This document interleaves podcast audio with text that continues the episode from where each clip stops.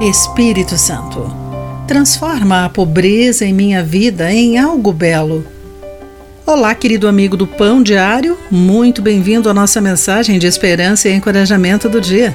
Hoje vou ler o texto de Sheridan Voice com o título Orquestra com lixo que não é lixo. Cateura é uma pequena comunidade no Paraguai. Desesperadamente pobres, seus moradores sobrevivem reciclando itens de um depósito de lixo. No entanto, mesmo nessas condições nada promissoras, surgiu uma bela orquestra. Como um violino custa mais do que uma casa, a orquestra teve de ser criativa, criando seus próprios instrumentos desse estoque de lixo. Os violinos são feitos de latas de óleo com estandartes de garfos amassados. Saxofones feitos de canos de esgoto e chaves de tampinhas. Violoncelos são feitos de tambores de lata. É lindo ouvir a música de Mozart tocada nessas engenhocas. A orquestra já esteve em muitos países, ampliando os horizontes dos seus jovens integrantes.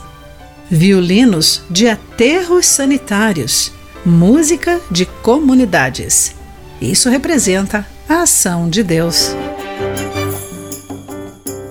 Quando o profeta Isaías antevê a nova criação de Deus, ressurge beleza semelhante da pobreza com terras áridas explodindo em flores, de acordo com Isaías capítulo 35, versículos 1 e 2. Desertos fluindo com riachos. Ferramentas de guerra transformadas em aparatos de jardim. E pobres se recompondo ao som de canções alegres. O diretor dessa orquestra diz: O mundo nos dá lixo e retribuímos com música.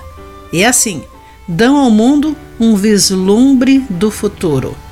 Quando Deus enxugará as lágrimas de todos os olhos e a pobreza não existirá mais.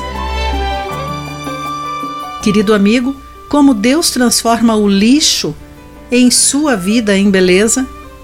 Como extrair música do sofrimento? Reflita sobre isso. Aqui foi Clarice Fogaça com a mensagem do dia.